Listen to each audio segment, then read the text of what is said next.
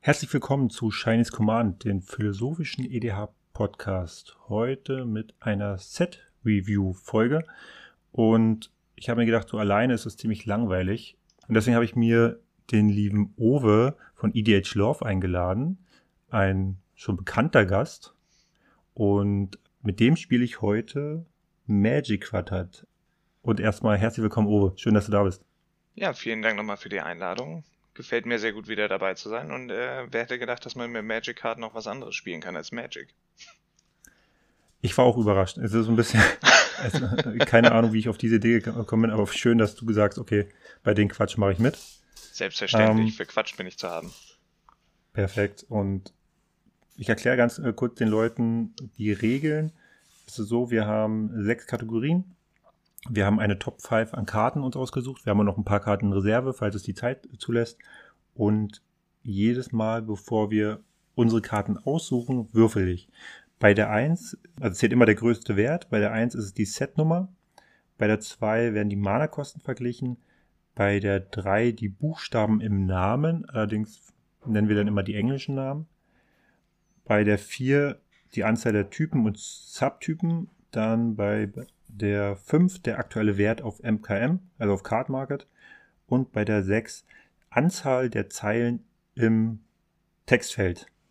Und da müssen wir mal schauen, genau, was da jetzt die größten Werte sind und wie weit äh, wir dann auch damit Punkte erzielen können. Und wer am Ende gewinnt, der hat Ruhm und Ehre mit nach Hause genommen. Und darum geht es ja auch, wie in Commander. Gewinnen ist das Wichtigste. Und ich würde auch sagen, wir schnacken nicht lang rum. Ich äh, zücke jetzt meinen Würfel. Mhm.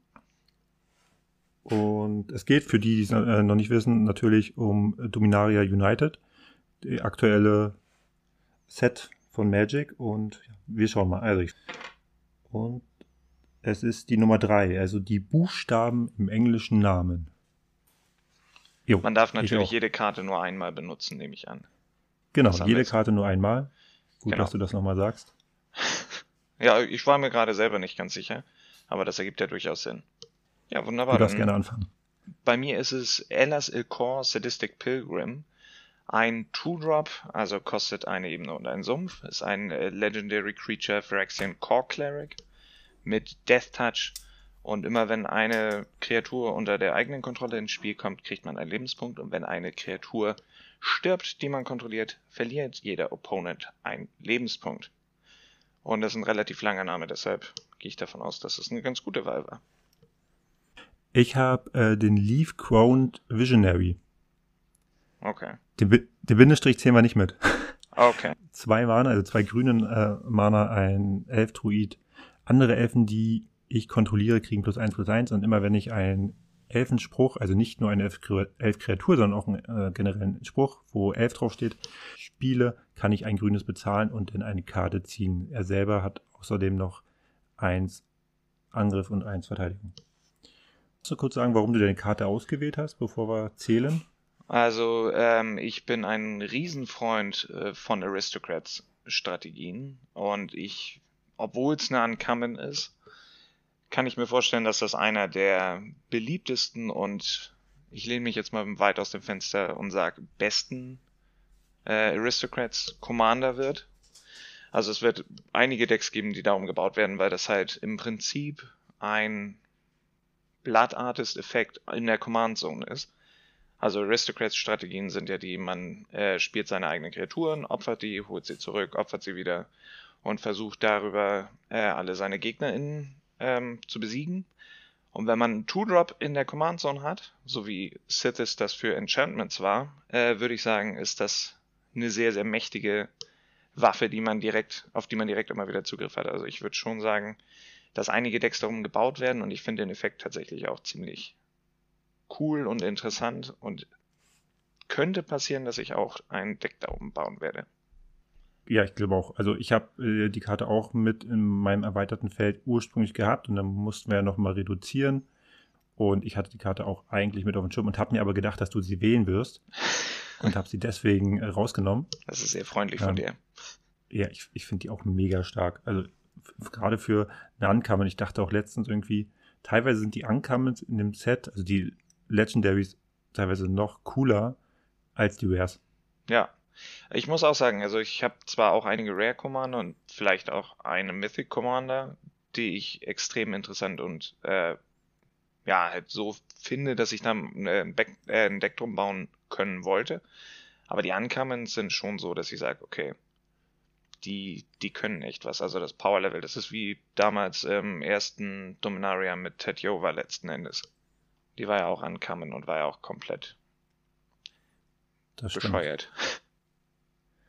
Ja, ähm, bei mir ist ja so, ich habe jetzt diesen Elfen genommen, diesen Druiden. Also hat natürlich mehrere Gründe. Einmal würde ich sie gerne im Savra spielen. Ähm, ist jetzt nicht eigentlich so das, also spiele ich ja auch nur Elfen, auch wenn es nicht so das klassische Elfendeck ist, aber ist halt ziemlich gut, weil klar offensichtlich, ähm, wie alle Lords, pusht die halt deine Elfen enorm. Ich finde das richtig gut, dass du einfach die ganze Mana, was ja Elfen immer wieder produzieren, dass du das halt auch sofort wieder investieren kannst und eigentlich theoretisch, wenn du das Deck gut gebaut hast und vielleicht sogar noch ein paar Deckmanipulationen drin hast, dass du eigentlich quasi in einem Zug ja, einfach dein komplettes Deck mehr oder weniger spielen kannst. Und im ersten Moment dachte ich so, ah, ist sie nicht sogar äh, zu fair, weil du musst ja dann irgendwie immer eins bezahlen, aber dieses eine Grün ist halt lächerlich, wenn du Elfen spielst. Weil du halt einfach so viel, so viel Mana produzierst, zahlt halt auch dieses eine Mana ich wollte gerade sagen, bei Elfen ist ja nie das Problem, dass sie nicht genug Mana haben. Letzten Endes ist es ja wirklich der Card Draw, der da mal, also der da der limitierende Faktor ist. Das war schon das ist eine sehr, sehr gute Karte, die hatte ich mir auch überlegt. Ich spiele nicht so viel Grün, deshalb habe ich die jetzt nicht in meine Top 10 genommen, aber die ist schon sehr, sehr gut. Ich habe eine Karte bei mir auf der Liste, da denke ich, die ist gerade zu teuer. Bei der denke ich eher, die ist gerade zu günstig, obwohl sie auch, glaube ich, bei, bei 7 oder 8 Euro schon liegt. Aber ich kann mir echt vorstellen, dass die früher oder später, also jetzt nicht direkt nach Release, da wird sie erstmal fallen, aber früher oder später wird sie definitiv steigen. Der Lord-Effekt ist Standard, aber halt dieses, äh, den Kartor und halt die, nur, nur zwei Mana ist halt einfach ziemlich gut. Ich wollte gerade sagen, aber Lord plus äh, Card Draw, das ist ja nicht besonders häufig in Grün und das genau, ist ja letzten richtig. Endes das, was Elfen gefährlich macht. Genau. Aber die wichtigste Frage, wie viele Buchstaben hat er im Namen? Wenn ich mich nicht verzählt habe, 20. Dann habe ich gewonnen. Ich habe 24. Auch Ach. ohne Bindestrich und Kommas. Bindestrich habe ich gar nicht mitgezählt, aber. Nee, den, ja, den habe ich auch nicht mitgezählt. Dann wären es 25 ansonsten. Ah, Mann. ja, sehr gut. Ein Punkt für dich. Dann würde ich sagen, darf ich aber gleich anfangen. Unbedingt. Und, ich würde das erstmal würfeln. Und oh, jetzt geht es äh, um den Wert auf äh, Card Market. Ich habe einen Engel genommen. Und zwar den Sarah Paragon für vier Mana. Da, zwei davon sind weiß. Ist eine Mythic.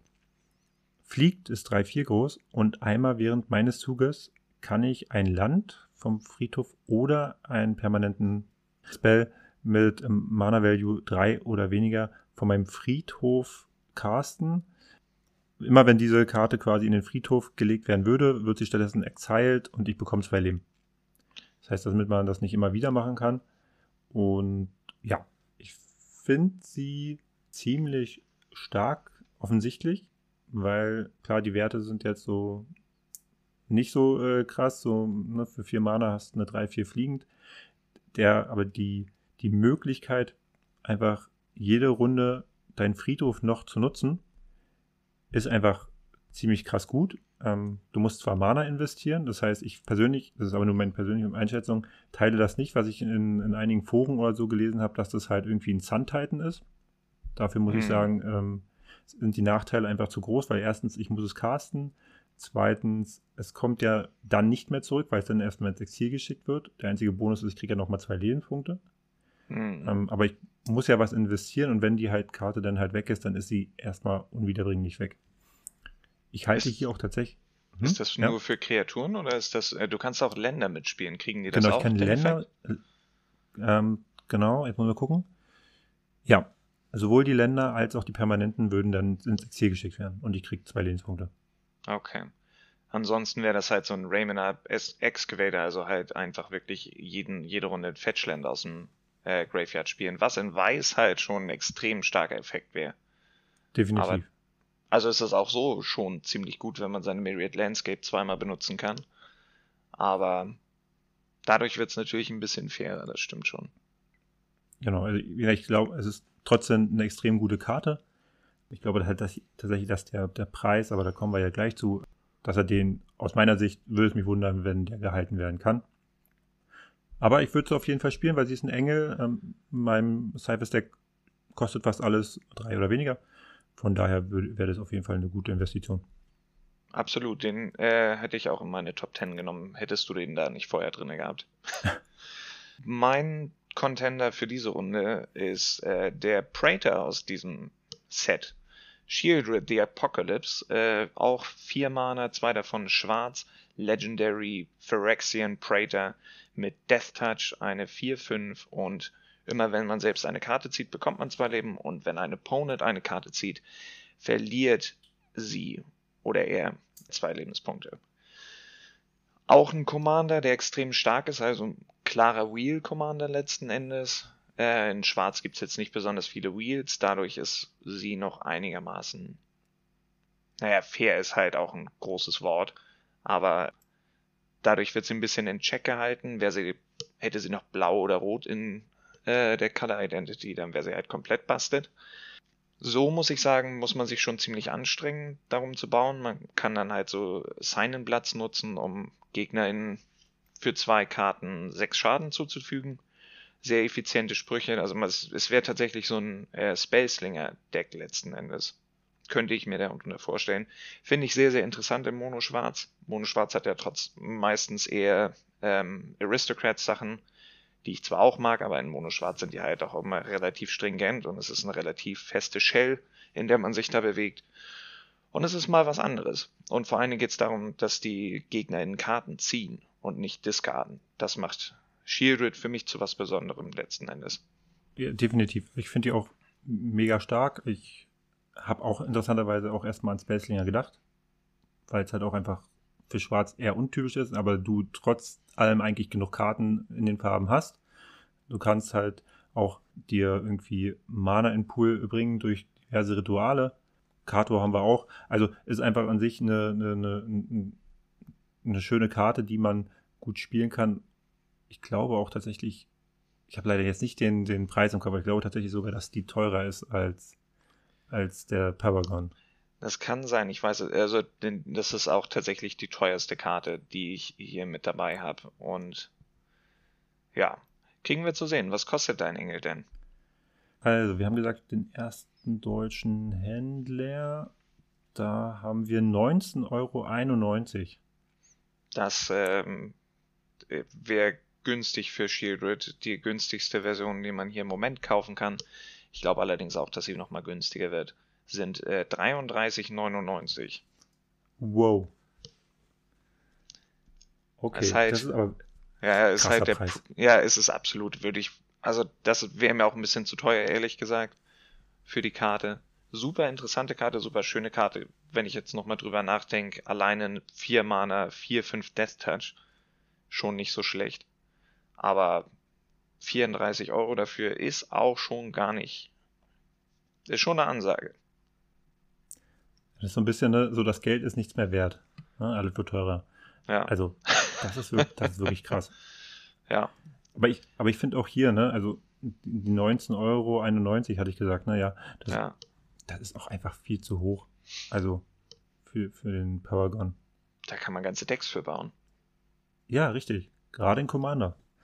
Und ja, also ich würde es auch nicht bezahlen, muss ich ganz ehrlich sagen. Aber ich muss ja eh aktuell gucken, welcher ich habe ja, versuche ja bis, bis Ende des Jahres keine Karten zu erwerben, beziehungsweise wenn ich sie erwerbe, dann eher immer im Tausch, mhm. ähm, um also eigentlich mein, mein eigenes Kaufverhalten so ein bisschen einzugrenzen. Aber selbst wenn ich äh, bezahlen würde, wäre mir, die, also wär mir das einfach zu teuer. Ich hoffe, dass sie noch mindestens um die Hälfte fällt. Ja, absolut. Ähm, Dann wäre es halt noch, auch immer noch teuer, aber man könnte sich zumindest man könnte es irgendwie vor sich rechtfertigen. Genau. Ich finde so ab 15 Euro werden Karten so, dass ich mir das wirklich, wirklich, wirklich oft überlege, ob ich die kaufen muss oder nicht. Genau, das ist auch genau, also 15 Euro ist auch genau mein Limit. Also das ist tatsächlich so, dass ich, außer die Karte überzeugt mich richtig, richtig krass, aber grundsätzlich sind 15 Euro bei mir auch immer das Limit, was ich mir angesetzt habe. Wenn es drüber geht, dann sage ich gut, okay, irgendwann anderen. Oder ich gucke nach einer Alternative. Ja, das ist ja das Schöne an Commander und an unserem Format, dass es der Pool so groß ist, dass man auf jeden Fall eine Alternative findet. Die ist vielleicht nicht ganz so effizient, nicht ganz genau das gleiche, aber man kommt schon dicht dran. So, jetzt müssen wir mal gucken. Ah, 2-0 führst du schon. Das ist nicht cool. das tut mir weh. So, dann gucken wir mal, was, was sagt er jetzt hier? Ich habe mein Pulver ähm, aber schon gut verschossen. Also es kann sein, dass es, dass es jetzt steil bergab geht. Ja, aber ich auch. Ich habe jetzt auch nicht mehr so. Also, wenn es um Kartenwerte geht, glaube ich, da kann ich jetzt echt nicht mehr mithalten. Der, ähm, aber ich, also ich verrate ein Geheimnis, mein, keine Karte, die jetzt kommt, ist über 1 Euro. Okay, dann gucke ich mal bei mir. Äh, oh doch, eine habe ich noch. Eine habe ich noch. Also, aber ist ja egal, wir haben nämlich jetzt die Mana-Kosten. Ich habe auch schon was rausgesucht. Ich habe auch. Du darfst was. jetzt anfangen. Und ja, zwar noch einen Uncommon Commander, die ich unglaublich interessant finde, beziehungsweise unglaublich interessant, aber es ist äh, im Prinzip der perfekte Commander für ein Deck, das ich schon länger plan. Und zwar ist es Rona, Shieldred's Faithful. Ein Generic, ein blaues und zwei schwarze, also vier insgesamt für einen Human Wizard. Nicht completed übrigens, obwohl sie äh, Shieldred's Faithful ist. Und ähm, ist eine 3-4. Und immer wenn man ein Instant und eine Sorcery castet, verliert jede Gegnerin einen Lebenspunkt und man darf Rona vom Friedhof spielen, wenn man zwei Karten als zusätzliche Kosten bezahlt. Demir Spellslinger, oh. einfach Control on Max und dann trotzdem eine Wincon in der Command Zone. Was will man mehr? Das war letzten Endes der Grund, warum ich sie äh, genommen habe und ja. Und vor allem also, kommt der immer wieder. Also das ist ja, halt das, das Krasse. Ist ohne halt, Commander Tags. Wir, wir spielen hier, wir spielen blau, wir spielen schwarz. Das heißt, wir haben immer genau die Farben, die uns auch Karten ziehen. Dann ansonsten äh, pinkst du einfach schön den Gegner, indem du einfach auch irgendwelche äh, ja, Card Spells spielst, indem du auch da wieder vielleicht irgendwelche Rituale spielst und mhm. dich dann wieder, wo du dich noch mehr reinziehst. Also ja, also es ist genau, ob, für Storm Deck reicht, aber ja, man muss, ich glaube, man muss schon ein bisschen stürmen, ansonsten wird es schwierig. Also es ist halt auch, es ist immer nur ein Schadenspunkt. Dementsprechend mhm. ist, muss man schon eine Menge Spells casten, aber ich werde es auf jeden Fall mal ausprobieren. Also, wie bereits gesagt, die, ich habe sie gesehen und mir gedacht, ha, witzig. Ja, Control. Das Artwork ist auch mega cool. Absolut. Also die, die, die gesamten Artworks in diesem Set haben mich sehr überzeugt. Also das gefällt mir einfach ausnehmend gut. Ja. Was hast du denn zu bieten? Ich habe, und ich hoffe, ich sage es jetzt, äh, spreche es richtig, aber ich habe keine Kreatur. Das kann oh. ich schon mal sagen. Ich habe The Quality of Gigs. Die sagt, okay. also das ist erstmal eine, eine, Verzauberung, eine Saga, und die sagt ähm, bei der Stufe 1, ein, also Target Opponent, äh, also dein Gegner ähm, zeigt die Hand vor und du bestimmst eine Kreatur oder einen Planeswalker davon und der muss diese Karte abwerfen. Der, Im nächsten Zug kannst du deine Bibliothek nach einer Karte durchsuchen, diese Karte in deine Hand bringen und danach musst du wieder mischen, aber du verlierst ja nochmal drei Leben, aber hast halt quasi irgendeine Karte aus deinem Deck auf die Hand geholt. Und dann mit drei kannst du irgendeine Kreatur von irgendeinem Friedhof unter deine Kontrolle ins Spiel bringen. Und das für fünf Mana. Finde okay. ich ziemlich cool. Ich glaube, der erste Effekt, der ist so, äh, gerade im Commander eher so, ja, okay. Aber wenn wir mal jetzt mal überlegen, du hast dann danach erstmal gleich einen Tutor und dann ein Reanimate Spell, was wahrscheinlich dann einfach die, die stärkste Kreatur auf dem kompletten Feld sein wird. Und dann hast du ja immer noch die Karte in der Hinterhand, die du dir eben rausgesucht hast. Das heißt, theoretisch kannst du sogar dir ein Entomb oder sowas raussuchen, also wo du dir quasi aus deinem Deck die stärkste Karte in deinem Friedhof mischst, die du dann im nächsten zu reanimierst. Absolut. Vor allen Dingen ist das bei den Sagen ja auch so, dass du in irgendeinem Kapitel anfangen kannst, oder? Also du könntest für Commander das erste Kapitel auch einfach überspringen und direkt Stimmt. im zweiten anfangen. Stimmt, das steht ja da, ja, steht ganz oben. Siehst du, ähm, ja, die Karte lesen erklärt sie. Ähm, da hast du, hast du vollkommen recht. Also ich kann auch quasi gleich in den zweiten Modus gehen. Und ich finde, ich bin ja immer so ein bisschen, was Tutoren und Mitpower angeht, ein bisschen vorsichtig, aber ich, für mich ist das halt auch wieder ein fairer Tutor. Du halt, du zahlst halt diese fünf äh, Mana, du zahlst die drei Lebenspunkte und kriegst aber halt einfach noch ein bisschen mehr als nur den Tutor dafür. Fünf Mana, drei Leben für einen Tutor. Wenn es sein muss, wenn es nicht anders geht, dann macht man das, aber es ist ja nicht so, dass man. Also das ist ja kein Demonic oder was auch immer Tutor. Also das finde ich genau. auch sehr, sehr fair. Ja. Und du kannst ihn flickern. Das stimmt. Welch, das welche Farben hatte der? Der ist nur schwarz. Nur schwarz, okay. Das heißt, er ist nicht also, für den neuen Sagen-Command neu aus Kamigawa, den nee. äh, weiß-grün. Da Schade. geht er nicht. Schade. Aber es gibt ja, ne, machst du einen Commander, der noch weiß hat und dann passt das. Beziehungsweise kannst du doch, könntest du zum Beispiel im Kandor? Nee. Karador. Karador, genau. So, da kannst du ihn, glaube ich, auch ganz gut spielen. Absolut. Das ist okay. äh, eine sehr schöne Karte, gefällt mir auch sehr gut. Und es kostet auch fünf, ne? Das heißt, das ist ein, eine mehr als vier. Das heißt, das du hast wieder, hast wieder ein bisschen Boden gut gemacht dabei. Oh, habe ich ja noch, habe ich noch eine kleine Chance. Okay. Das wäre jetzt auch langweilig. Karten. Ja, und zwei Karten haben wir auch noch. Die Eins, die Setnummer. Ich glaube, du darfst starten. Stimmt, ich darf anfangen. Ich habe Ghana, Bloodfist of Kelt, auch eine Ankamen, eine legendäre Kreatur, Human Berserker, für vier Mana. Eins davon ist farblos, eins schwarz und zwei sind rot. Und immer wenn diese Kreatur, nee, immer wenn eine Kreatur, also eine andere Kreatur, äh, die ich kontrolliere, stirbt, kann ich eine Karte ziehen, wenn die gerade angegriffen hat. Ansonsten schießt Ghana ähm, je, also ein Schaden zu jedem Gegner. Das heißt, äh, ich greife mit einer Kreatur an und die stirbt, dann ziehe ich eine Karte. Wenn äh, generell bei mir eine Kreatur äh, stirbt, dann schieße ich einfach einen Schaden auf alle Gegner. Und sie selber ist 4-3. Ich finde die mega. Die beide Effekte sind richtig stark. Mhm. Ähm, wir reden hier von der Ankammen. Ich finde 4-3 ist auch, sind auch gute Werte ja, also ich glaube, auch da wieder, wenn du halt einfach ein äh, Sack-Deck spielst, dann ähm, macht die halt richtig äh, sowohl Value als auch Schaden. Also kann ich mir auch vorstellen, dass man darum ein Deck baut. Also ich werde es auf jeden Fall in mein Jan Sacrifice Deck reinpacken. Ja, absolut. Vor allen Dingen ist es ja dann halt auch für GegnerInnen schwierig. Also macht Combat ja auch einfach ein bisschen komplizierter, wenn du sagst, okay, blockst du die Kreaturen? Dann darf ich aber Karten ziehen. Oder wenn, wenn sie sterben, also kleine Death Toucher würden, würden sich ja praktisch anbieten dafür. Oder ähm, kleine Devils. Oder kleine Devils. Die ja dann eh noch Schaden machen. Ich glaube, ich habe, äh, die habe ich einfach ein bisschen übersehen oder überlesen, als ich mir die Karten angeschaut habe für, für unser Quartett jetzt. Gefällt mir auch sehr, sehr gut. Wie bereits gesagt, Aristocrats-Spieler hier drüben. Wie bereits gesagt, auch wieder eine Wincon in der Command Zone. Vielleicht hatte Wizard äh, das Gefühl, dass Spiele zu lange dauern. Man muss einfach die Win-Cons ein bisschen weiter pushen. Okay. Ja. Ähm, dann stelle ich mal meine Karte vor. Und zwar ist es äh, ein Artefakt diesmal. Ein Mana Rock für drei Mana. Das Relic of Legends. Einfach Tap und man bekommt ein Mana einer beliebigen Farbe.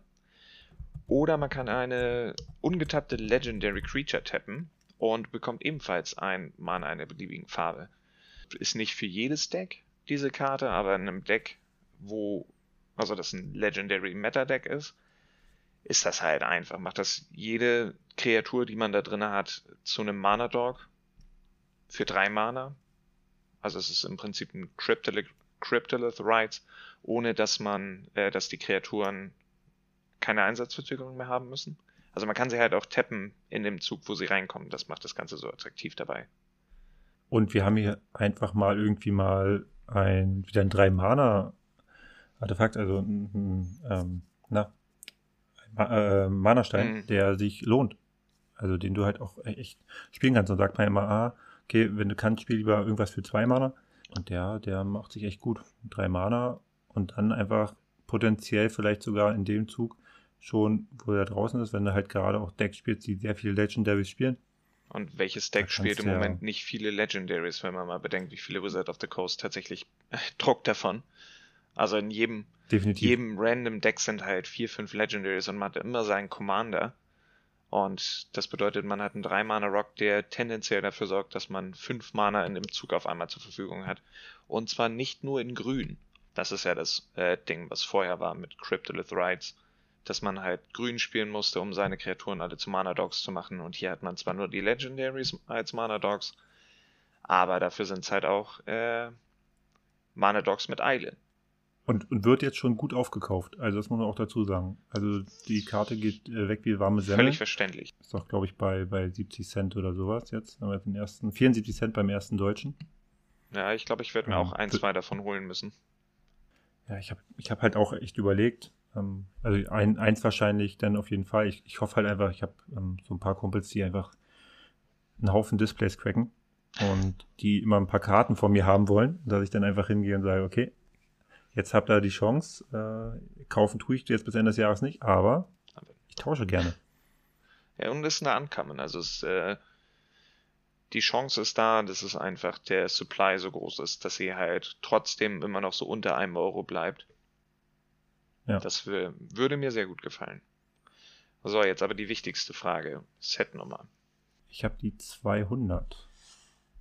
Da bin ich tatsächlich noch ein bisschen drüber mit 236. Was?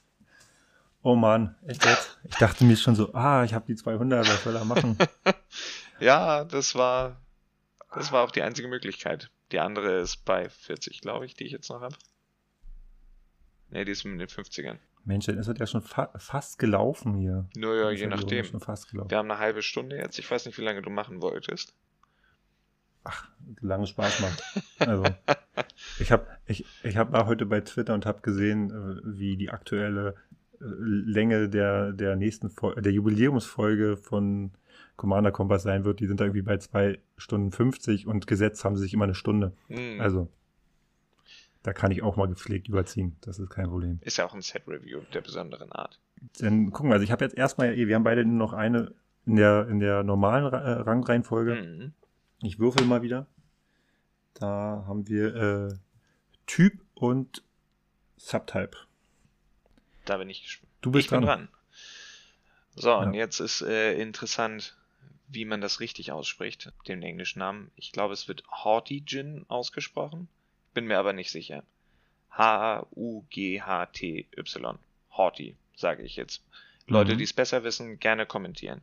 Das ist eine X4 für drei Mana, zwei davon blau. Es ist ein Creature Djinn, also nur ein Type. Er, er fliegt und die Stärke von dem Haughty Djinn ist so groß wie die Anzahl der Instants und Sorceries im eigenen Graveyard. Zusätzlich kosten Instants und Sorceries ein Generic weniger beim Casten.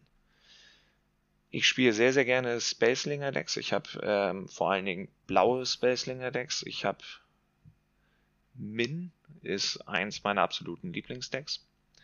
Die ist ein Commander aus, ähm, ich glaube, sie war aus dem ersten, aus dem ersten äh, D&D-Set, was sie da ge gedruckt haben. Macht Illusion, macht Mhm. sehr, sehr, sehr viel Spaß, aber hat halt viele Cantrips drinne, ähm, wenig Kreaturen. Dementsprechend ist das eigentlich die ideale Kreatur für dieses Deck. Weil sie nur drei Mana kostet. Der Effekt, den der Djinn bringt, ist normalerweise auf Enchantments, die vier, fünf Mana kosten. Und der wird auch immer noch größer, fliegt. Also, wunderbare Karte. Für jedes Baselinger-Deck.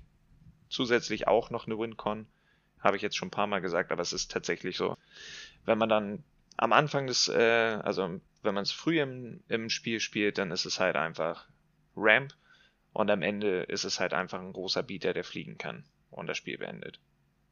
Top-Karte. Da kann ich tatsächlich auch gar nichts Neues hinzufügen. Ich bin da voll deiner Meinung. Ich finde die auch ziemlich klasse. Hatte aber ehrlich gesagt vorher gar nicht auf dem Schirm. Also das, das muss man auch dazu sagen. Aber jetzt, wo du sagst und ich mir die gerade mal angucke, richtig, ri- richtig klasse. Ich habe auch noch eine Karte, die ich persönlich richtig klasse finde. War äh, Braids Horizon Nightmare. Und ja, die, das ist eine Rare und eine 3-3er für 3 Mana. Zwei Mana davon sind schwarz. Eine Legendary Creature Nightmare. Zum Beginn meines Endsteps, genau, kann ich ein Artefakt, eine Kreatur, eine Verzauberung, ein Land oder ein Planeswalker opfern. Und wenn ich das tue, müssen alle meine also Gegner entscheiden, machen sie das ebenso, also wenn es auch den gleichen Card-Typ hat, oder für jeden, der das nicht macht, der sagt, nö, habe ich keine Lust, dann verliert die Person, oder halt, weil er es nicht kann, das muss man dazu auch sagen, ne, wenn er das nicht opfern kann, dann verliert derjenige oder diejenige zwei Leben und ich ziehe eine Karte. Und ich finde die ziemlich, ja, ich finde die einfach ziemlich gelungen. Also du kannst halt, entweder, sie macht halt mega viel Value, du kannst aber gleichzeitig, also gibst den, den Gegnern auf jeden Fall zumindest noch das Gefühl, etwas machen zu können, obwohl es eigentlich aus meiner Sicht oftmals auch einfach eine Entscheidung ist, die keine wirkliche Entscheidung ist, weil du nimmst ja immer entweder das, was sie nicht haben, oder das, wovon sie nur eine Sache haben. Hm. Und deswegen, ich finde die, finde die ziemlich, ziemlich nice und ich mag die Farben, ich mag das Artwork, ich mag Braids generell und ja. Das ist äh, vor allen Dingen die faire Braids. Es gab ja schon eine schwarze Braids, die ja tatsächlich eher genau. äh, so Smokestack-mäßig war. Also man musste einfach in jeder Upkeep was opfern. Mir gefällt Richtig. sehr, sehr gut, dass sie es jetzt ähm, optional gemacht haben. Du musst, damit du selbst den Value kriegst, halt auch immer irgendwas opfern. Aber das sollte eigentlich in einem Schwarzdeck kein Problem sein, wenn das Deck darum gebaut ist. Genau, in dem Deck, wo du spielst, ist es wurscht. Genau. Und die GegnerInnen haben trotzdem immer noch die Wahl, entweder sie ziehen mit oder sagen halt, ah, na gut, dann ziehst du halt Karten und wir verlieren Leben. Also ich bin auch ein Riesenfan von dem Design. Ja. Und wie gesagt, es also wirkt im ersten Moment auf jeden Fall auch fair. Also ist jetzt keine, wo man jetzt, aber das hast du ja auch gesagt, ist jetzt keine, wo man dann sofort, ähm, so wie Tergrid oder sowas, wo man dann sofort sagt, oh mein Gott, was ist das für eine Karte? Ja, ich glaube auch nicht, dass die gebannt werden muss. Die andere Braids ist gebannt, nee. oder nicht? Die ja. schwarze? Ich glaube, ja. Guck nochmal nach, aber bin der Meinung. Nee, ich bin, bin, da, bin da eigentlich ziemlich sicher. Und das ist, okay, äh, wirkt tatsächlich einfach wie die, wie die äh, korrigierte Version.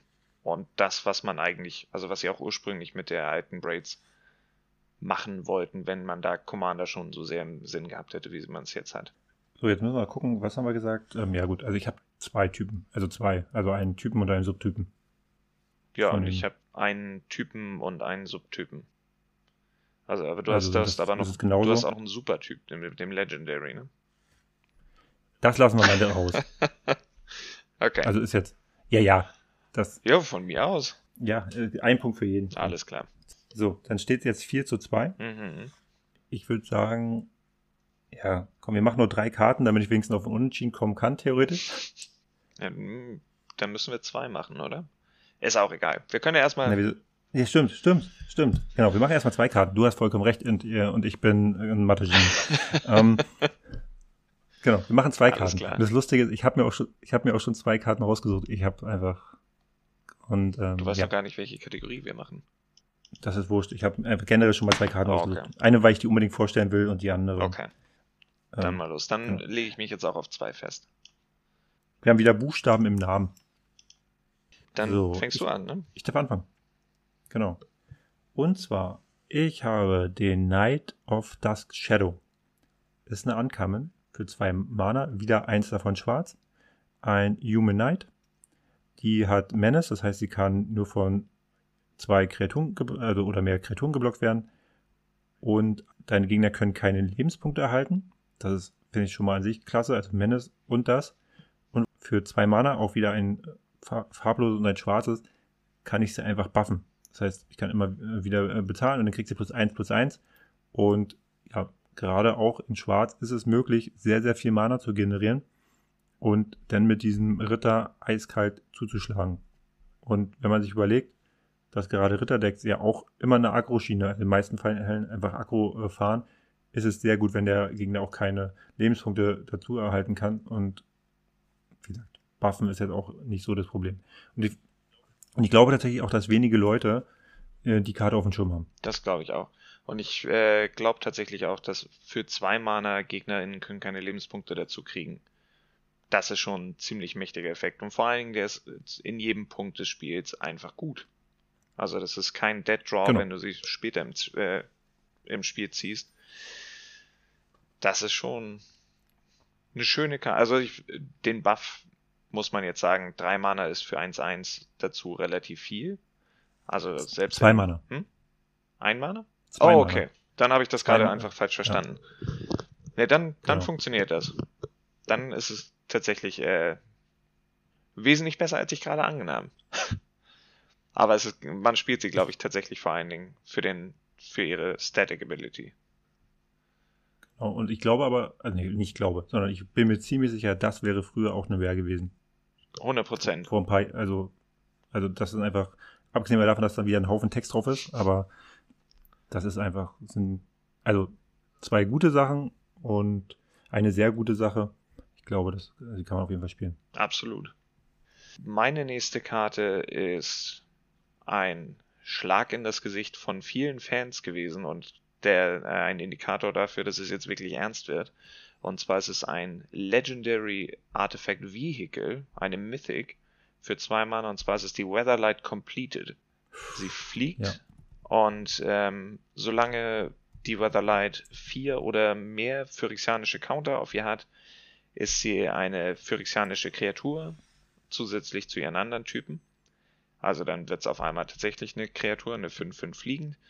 Und immer wenn eine Kreatur, die man selbst kontrolliert, stirbt, packt man eine von diesen Phyrexis Counters auf die Weatherlight und ähm, man zieht eine Karte, wenn sieben oder mehr auf, äh, von diesen Countern auf ihr liegen, ansonsten scryt man ein. Extrem viel Value für Aristocrat Stacks. Sieben Marken darauf zu bekommen, sollte eigentlich kein Problem sein. Ab vier Marken ist es eine Kreatur, dadurch ein bisschen anfälliger für Removal, aber trotzdem, das Investment sind zwei Mana. Ist einfach eine, also Punkt eins, das Artwork ist großartig. Punkt zwei, absolut ikonische Karte und eigentlich ursprünglich mal das Zeichen gewesen, dass äh, man Phyrexia besiegen kann. Und anscheinend sind die jetzt so weit, dass sie auch Schiffe korrumpieren können. Wie das funktioniert, kann ja. man sich dann wahrscheinlich, also gibt es bestimmt Lore zu, die ich noch nicht gelesen habe, aber einfach extrem coole Karte. Und also noch, noch mal zum Artwork, weil ich das auch mehr klasse finde. Ähm, man sieht halt da zwei Drachen, die hinter der Everlight hinterherfliegen und versuchen, die in Brand zu stecken. Also so sieht zumindest für mich mhm. aus. Und die fliegt halt einfach davon. Ich mag das halt auch, dass du, klar, sie wird anfälliger, aber dann hast du halt immer noch für zwei Mal eine, eine 5-5 Fliegende. Das ist jetzt auch nicht das Schlechteste. Und dass du halt davor auch, also sie hätten ja auch einfach machen können, okay, du musst halt diese äh, sieben Counter drauf haben, damit du dann irgendwann eine Karte ziehst, aber sie haben halt wenigstens gemacht, du kannst auch squine. Und das ist schon ziemlich cool, weil es gibt ja auch genug, also gerade bei Aristocrats Decks, du willst dich ja auch äh, ganz oft irgendwie erstmal durchs Deck wühlen, um genau das zu kriegen, was du dann auch für den nächsten Step brauchst. Mhm. Wenn du jetzt dann noch den, den, den, den, den, ah, Viserys hier. Sechs Bola Citadel, wenn du die halt auch noch dann ja, okay. hast, dann haust du dir halt immer noch die Länder runter, packst wieder was rauf, opferst, guckst dir wieder was an. Das ist denn, es ist nicht, nicht ganz ein äh, eine Combo wie bei äh, Sensei's äh, Divining Top, so, aber es ist trotzdem gut genug, dass du äh, immer eine hohe Chance hast, das, was du nicht brauchst, was du nicht casten willst, einfach dann eins runterzulegen. Absolut. Ich glaube, ich werde das, also ich, dieses Artefakt speziell, also die Weatherlight, würde ich tatsächlich in meinem äh, Tisha Combo Deck spielen. Ein mono-weißes Deck und da die farblos ist, es gibt wenig ähm, Payoffs für Aristocrats in mono-weiß. Und mhm. das wäre in diesem Fall eins. Mono Weiß hat ja immer noch ein paar Probleme, Karten zu ziehen, gerade in der Strategie. Sehr, sehr gute Karte dafür. Und Trigger Tisha. Ich habe halt sogar überlegt, ob ich die in mein Zaffer-Deck reinmache, mhm. weil ich da sehr viel halt auch opfer. Also wirklich richtig viel. Meine ganzen Elfen, die opfer ich halt einfach die ganze Zeit ja. rein. Und ich muss halt dann immer bei mir ist immer das Ding, was nehme ich dafür raus? Also ich finde, das Deck ist schon im Rahmen des Themas sehr optimal gebaut. Und dann muss ich natürlich erklären, wie wie ich das so Lore-Technik zu, zu, den Drow passend mache. Da muss ich mich nochmal belesen, ob das denn, ob das denn ob funktioniert. Das, ob das möglich ist. Jetzt kommen wir zum Wesentlichen. Die Buchstaben im Namen. Das sind einige. Ich glaube da. Wie viele hast du? 19. Dann hast du das tatsächlich. Das sind, wenn ich mich nicht verzählt habe, und das kann durchaus sein, bin ich bei 17. Nee, du hast gewonnen. Ich habe ich hab zwar viele Worte, aber ich habe kurze ähm, Worte. Sehr kurze Worte. und du hast einfach zwei mega lange Worte. Ich glaube, es waren über 20, was ich jetzt gezählt habe. Ja, das kann sein, dass, dass ich Punkt. nicht mehr vernünftig zählen kann. Also, auch der Punkt geht an dich. Oh, das Spiel geht noch weiter. Ja, mal gucken, das wird, glaube ich, zu lang. Wir, wir machen jetzt Die noch, wir machen jetzt noch eine, eine letzte Karte und dann ähm, würde ich mich mit dir gerne noch über ein spezielles Land austauschen wollen und dann machen wir Unbedingt, sehr gerne. Ich würfel nochmal. Einfach nur der Ehre halber. Ähm, ich habe jetzt Mana-Kosten. Okay. Das äh, könnte sein, dass du das gewinnst. Ich fange an. Ja, kannst du ruhig. Okay. Meine Karte ist als Twinferno. Zwei Mana Instant in Rot, also ein Generic, ein rotes. Und man kann sich entscheiden, entweder darf man den nächsten Instant oder Sorcery Spell, den man in diesem Zug castet, kopieren und man darf neue äh, Targets für die Copy auswählen. Oder eine Kreatur, die man selbst kontrolliert, bekommt Double Strike bis zum Ende des Zuges. Großartige Utility-Karte für viele Decks einfach sehr, sehr sinnvoll. Man kann entweder ein Spell kopieren oder halt einer Kreatur Double Strike geben. Das macht das Feld einfach sehr, sehr weit auf für monorote Decks. Entweder man kopiert seinen Mana Geyser nochmal oder seinen Voltron Commander bekommt Double Strike. Also das ist einfach eine großartige Utility-Karte, ist eine Uncommon und hat einen großartigen Flavortext, den ich einmal nicht vorenthalten möchte. Und zwar ist es More Fire, Java asked, More Fire, Joda agreed. Und das Artwork ist einfach, alles an dieser Karte gefällt mir einfach. Ja, definitiv coole Karte. Und jetzt irgendwie, du sie mir nochmal erklärt hast. Ich habe ich hab die mir angeguckt äh, vorhin dachte mir, irgendwie macht die halt zwei Sachen, aber keins richtig. Jetzt aber tatsächlich finde ich sie gut weil natürlich, entweder du, du kopierst es, also braucht man jetzt nicht wiederholen, aber du kannst halt gleichzeitig einfach, wenn du auch ähm, so Spacelinger spielst und darauf abzielst, auch deine eigene Kreatur zu boosten darüber, dann sagst du halt einfach quasi im letzten Step, okay, jetzt brauche ich zwar den Copy-Spell nicht mehr, aber ich gebe den Double Strike. Und das ist schon, um jetzt quasi den Sack zuzumachen, das ist schon ziemlich cool. Absolut. Ähm, als Instant ja. das Ganze auch noch und für zwei Mana das ist auf jeden Fall eine Karte, die man in fast jedem Rotdeck spielen können kann. Okay, dann, ähm, also ich kann auf jeden Fall schon mal sagen, ich habe die Runde gewonnen. Das wundert mich jetzt. Ja, weil ich habe den Silverback Elder, ah. der kostet fünf ja. Mana. Und drei davon sind grün. Ich, ich mag auch da wieder das Artwork, das ist so King Kong Light. Also, das ist einfach ziemlich cool. Und ähm, ist ein Affe, ein Schamane, wie kann es auch äh, anders sein, für ähm, Stats sind 5, 7. Und immer wenn du, also ich eine Kreatur-Spell caste, kann ich mich, also genau, kann ich mich entscheiden, ob ich ein Artefakt oder eine Verzauberung zerstören möchte, ob ich mir einfach die obersten Karten von meiner Bibliothek angucke und dann ein Land davon aufs Spielfeld getappt bringe. Oder ob ich einfach vier Lebenspunkte erhalte. Und ich finde die richtig, richtig stark. Also ich habe schon auf ein Disco von der Rumkommandiert gesagt, irgendwie äh, Easy Way, da irgendwie Infinite, also Infinite Combos zu machen.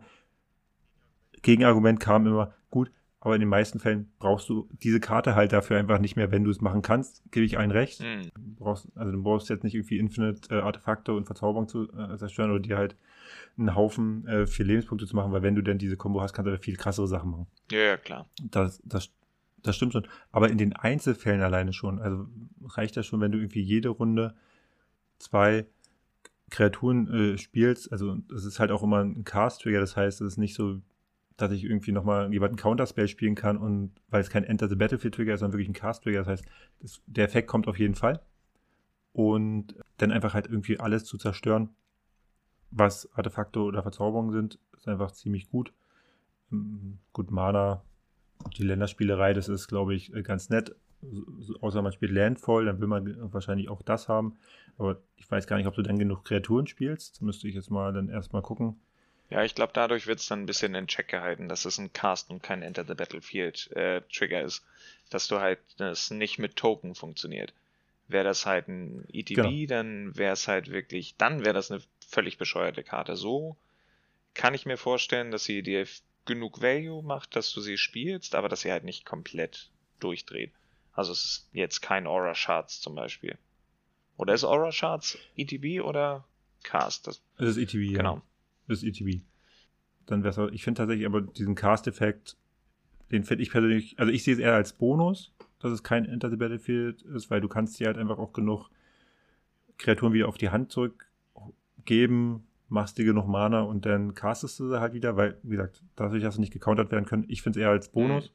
Verstehe aber auch die Ansatzweise, wenn man sagt, okay, Enter the Battlefield wäre noch krasser gewesen. Glaube ich immer die Frage, aus welchem Blickwinkel man das Deck baut. Ja, ja, klar. Also das ist mehr sowas für ein, für ein generisches Gründeck und es ist jetzt nicht kein Auto-Include für Token-Decks. So sehe ich das. Definitiv. Und dadurch ist es halt, gefällt mir das Power-Level der Karte eigentlich besser. Also halt, du kriegst deinen Value, aber das ist halt schwieriger, da völlig mit durchzudrehen und halt das gesamte Spiel zu dominieren und deinen armen kleinen Freund, der sein Artefakt-Deck eigentlich nur spielen möchte, dann komplett aus, auseinanderzunehmen. Mhm. Also wie gesagt, die Runde geht an mich. Ähm, das bringt mir jetzt nicht viel. Erstmal äh, herzlichen Glückwunsch. Yes! Uwe. Victory! 5-3. Vollkommen verdient äh, 5-3 beim ersten Magic Quartett. Und ja, dann eine Karte gibt es aber noch, über die ich mit dir sprechen möchte. Und dann können wir nochmal abschiedend deinen dein Sieg feiern. Jetzt muss ich mal gucken, ob ich. Und zwar ist es ein Land, ich glaube, du weißt auch, über welches ich sprechen möchte. Wird ein bisschen gefeiert als quasi Command Tower mit Bonus. Ich spreche über das Plaza of Heroes. Entweder du tappst es und machst den farbloses, oder du tappst es und machst dir Mana irgendeiner Farbe, musst du aber verwenden, um ein Legendary Spell zu casten. Ist ja kein Problem, das wird halt ein Commander sein. Denn wenn du quasi ein Legendary permanent auf dem Feld hast, dann kannst du dir wieder irgendwelches Mana äh, machen und quasi auch also alles spielen. Das heißt, du hast einen Command Tower safe da liegen und selbst wenn dein Commander gerade irgendwie viel zu teuer ist, um rauszuhauen, dann genau, dann, dann kannst du irgendwie wenigstens noch farbloses machen. Das heißt, es ist nicht komplett verschwendet und für drei und die Karte exilieren. Ähm, eine legendäre Kreatur bekommt Hexproof und Unzerstörbarkeit bis zum Ende des Zuges. Was ist deine Meinung? Also es gibt tatsächlich wenig Grund, die nicht in sein Deck zu packen. Aber ich kann mir vorstellen, ja, eigentlich nicht. Ich dachte jetzt gerade, es ist ein trauriges Land, wenn es dein einziges Land ist. Ähm, aber da es immer für jede Farbe tappt, äh, solange du ein Legendary Spell casten willst damit, ist es nur traurig, wenn du halt, wenn dein Commander halt ein Five-Drop oder was ist und der einzige, die einzige Legendary in deinem Deck. Also für diese ganzen Commander, die Commander werden für mein Gefühl immer farbintensiver, aber dafür auch günstiger. Also dass sie dann halt in den Casting Costs sowie die Commander, die ich jetzt vorgestellt habe, haben halt in der Regel zwei bis drei Pips immer gehabt. Für solche Decks ist das fantastisch. In einem Monocolor-Deck weiß ich nicht, ob man das spielen muss. Was ist denn deine Meinung zu dem? Anfang habe ich gedacht, ich finde sie sehr speziell und weiß nicht, ob das unbedingt ein Staple ist. Also gerade einfach, ich muss auch sagen, der letzte Effekt, der haut mich gar nicht so um, weil für vier Mana ein Heroic Intervention und du hast dann im nächsten Zug ein Land weniger. Also ist halt ist, ist eine gute Late-Game-Option, das ist ein netter Bonus, aber das wäre jetzt zum Beispiel für mich nicht der äh, Grund unbedingt, diese Karte zu spielen, zumal es ja auch nicht wirklich eine Heroic Intervention ist, weil du ja nur eine Karte damit schützt und das ist deine Commander. Mhm. Dafür finde ich das relativ, also mich beeindruckt das dann in dem Zug nicht. Was ich aber vollkommen unterschätzt habe, ist nämlich das zweite, weil ich dachte immer die ganze Zeit, du musst quasi eine legendäre Karte auf dem Feld haben, damit die das Mana macht. Aber dadurch, dass du ja halt die zweite Option hast, und wir haben vorhin ja schon gesagt, es gibt einfach so viele legendäre Kreaturen. Du, also ich kenne kaum Decks irgendwie, die da nicht mindestens nochmal so 5, 6 äh, Legendaries einfach drin haben, plus den Commander. dass, dass du eigentlich safe die Karte, glaube ich, spielen kannst, ohne da jetzt einen riesen Nachteil zu haben. Mhm. Ich glaube, in, so, Von in so Decks wie äh, Kenrith the, the Returned King kann die Karte extrem nervig sein, weil er ja viele aktivierte Fähigkeiten haben, die alle Pips haben. Aber es geht ja tatsächlich um die Farbe. Also es würde in dem Fall nur Ja. für Weiß tappen, obwohl man halt die Color Identity fünf Farben ist. Also ich glaube, in solchen Decks Genau, wäre es nicht so cool, solange dein Commander alle Pips hat, die du brauchst. Unbedingt. zwei, zwei habe ich, hab ich gesagt, will ich mal versuchen, ob ich mir die irgendwie antauschen kann. Oder halt, also weil ich glaube, dass ich, dass die nochmal, die wird jetzt fallen, Hm. aber in vier Monaten, wenn dann meine, meine Kaufsperre, sage ich mal, meine selbst auferlegte Kaufsperre eintritt, dann glaube ich, dass die tatsächlich dann doch wieder ordentlich gestiegen ist. Was, was kostet Also die im Moment? könnte- Hast du da Ich glaube sechs. 6 Euro? sechs, das ist die Karte nicht wert. Nee, ich glaube tatsächlich, sie geht, sie wird auch nochmal runtergehen, so auf drei bis vier. Und dann, ich kann mir aber vorstellen, dass die dann auch wieder ansteigt auf acht. Ist meine Prognose, kann mich auch komplett Ja. täuschen. Ich, also mit Kartenpreisen kenne ich mich überhaupt gar nicht aus. Also das, da bin ich auch. Ich habe damals, als ich den, äh, den Wanderer aus Kamigawa gezogen habe, habe ich ihn so schnell wie möglich, als er bei 10 Euro war, verkauft, weil ich dachte, das hält er nie. Das hält die Karte nie. Und Hm. Drei Tage danach war sie bei 20. Also da bin ich auch der schlechteste Ansprechpartner für Kartenpreise. Aber ich würde keine 3 Euro für diese Karte investieren. Bin ich ganz ehrlich. Aber ich spiele auch viele monofarbene Decks, zweifarbige Decks. Und ich glaube, da sind die nicht so wichtig. Wenn man einen Commander hat, der fünf Farben hat, und das ist ja eins der Themen, zumindest in den Precons, die da jetzt auch zusätzlich zu veröffentlicht werden. Und da ist das Ding halt absolut perfekt für. Aber das sind sehr Nischen, Ja. also sehr kleine Nischendecks. Weiß ich nicht, ob, ob ich dann so viel Geld da für dieses Land speziell investieren würde, wenn ein Reflecting Pool im Moment, glaube ich, auch um die 6 Euro kostet. Wenn ich jetzt kurz überlege, vielleicht wenn so ab drei Mana, also ab Commander, Commander, die halt einfach drei verschiedene Farben haben, die maximal vier Mana kosten. Mhm. Ich glaube, das ist so, so ein Richtwert, wo die sich lohnen kann. Ne, weil du, damit du die halt quasi einfach spätestens ähm, im vierten Zug dann einfach spielen kannst, wo sich dann lohnt. Ich glaube, das ist dann so der Richtwert, wo man sagen kann, ja, und ansonsten halt alles, was halt vier oder fünf Farben hat, das ist dann auf jeden Fall auch, da kannst du die Karte spielen. Ich glaube auch, du hast vollkommen recht, so mit ein- oder zweifarbigen, da habe ich, lasse ich mich gerne überzeugen, da, da, da muss, muss diese Karte nicht unbedingt Mhm. drin sein. Also gerade Monocolored muss die Karte definitiv gar nicht drin sein. Ich wollte gerade sagen, man könnte halt die aktivierte Fähigkeit für drei Mana, dass man das in Voltron-Decks tut. Aber letzten Endes haben Voltron-Decks so viel Redundancy für diese Effekte, dass das vielleicht auch nicht nötig ist. Und da sind halt auch wieder, es sind ja vier Mana, weil du sie ja auch mittappen Ja. musst und danach ist, die, ist das Land auch weg. Ja. Also das kannst du ja nicht wieder zurückholen, weil es halt in- ins Exil geht. Es sei denn, man hat den neuen Engel, den du gerade vorgestellt hast. Ach nee, es ist im Exil. Nee, dann hat sich das. Ja, ja, Nee. genau, das wird exiliert. Gut, vergiss, was ich gesagt Genau. habe. Deswegen. Kriegen wir zu Ja. sehen. Vielleicht wird das die, wird das tatsächlich ein Staple, aber ich würde das jetzt einfach mal bezweifeln. Also mit Zweifeln äh, höre ich ungern auf, aber ich, find- trotzdem ist es, es ist kein, kein schlechtes Schlusswort, weil wir jetzt mal schauen können, ob das wirklich den Staple wird oder nicht. Damit können wir mal so in die Zukunft blicken. Und für heute würde ich sagen, wir haben maßlos überzogen. Schon. Aber so muss das sein. Es hat mir aber wieder sehr viel Spaß gemacht. Das kann ich eben so zurückgeben. Und, und mal sehen, ob sich das durchsetzt, ob wir jetzt in Zukunft, ob ich nur noch Set-Reviews genauso machen werde mit, mit diesem Würfelspiel. Das ist das eine. Das kommt natürlich auch auf euch an, die hier zuhören und die das Feedback geben und sagen, ah, finden sie gut oder finden sie eher schlecht. Und ansonsten, vielleicht setzt sich das ja so durch, dass es ein Trend wird und wir haben hier ein neues Spiel erfunden. und es gibt nur noch YouTube-Videos und äh, Podcasts, die genauso die Set-Reviews ab jetzt machen. Das wäre doch was. Ja, Es ist wie immer, ich sage nur ganz kurz, wer auf Spotify ist und mir eine schicke Bewertung da lassen will, darf das gerne machen. Wer mir auf Twitter folgen will, Shinies Command gerne auch. Ansonsten bin ich auf den herumkommandiert Server aktiv. Äh, aktuell läuft auch die Precon-Liga, was ich quasi mit den Jungs von ja, herumkommandiert zusammen äh, gestalten darf. Und Uwe, du kriegst jetzt von mir das letzte Wort. Ja, auch äh, bei mir darf man gerne auf meinem Twitter-Account folgen. Es ist ähm, idhlove oder auf meinem äh, Blog soll ich einmal vorbeikommen, idhlove.de. Und ich hoffe, es hat euch gefallen. Ich hatte wieder sehr viel Spaß. Vielen Dank, dass du mich eingeladen hast dazu. Und dann würde ich einfach sagen, auf bald. Macht's gut, ciao.